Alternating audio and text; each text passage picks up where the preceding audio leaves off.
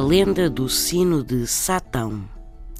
Conta-se em Satão, no distrito de Viseu, que há muitos, muitos anos ali existia um grande sino que tocava tão maravilhosamente bem que até os mouros ficaram fascinados com ele e, quando ocuparam a região, retiraram o sino da torre da igreja e levaram-no para o castelo onde viviam.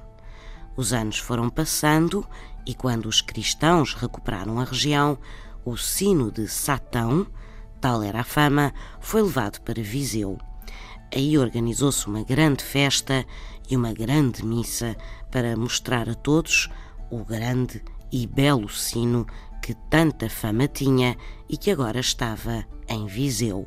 Mas quando, no auge das festividades, se tentou tocar o sino, este não emitiu nem um som. O povo de Viseu, furioso, deitou a torre sineira abaixo e disse às gentes de Satão para virem buscar este sino, que afinal era o pior sino do mundo, pois que nem uma nota dele se conseguia tirar. Os de Satão acorreram a Viseu e trouxeram de volta o sino à igreja de onde os mouros o tinham roubado.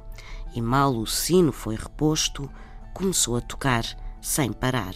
Tocou noite dentro e diz quem sabe que ainda hoje é este o sino mais maravilhoso da região. São histórias assim mesmo.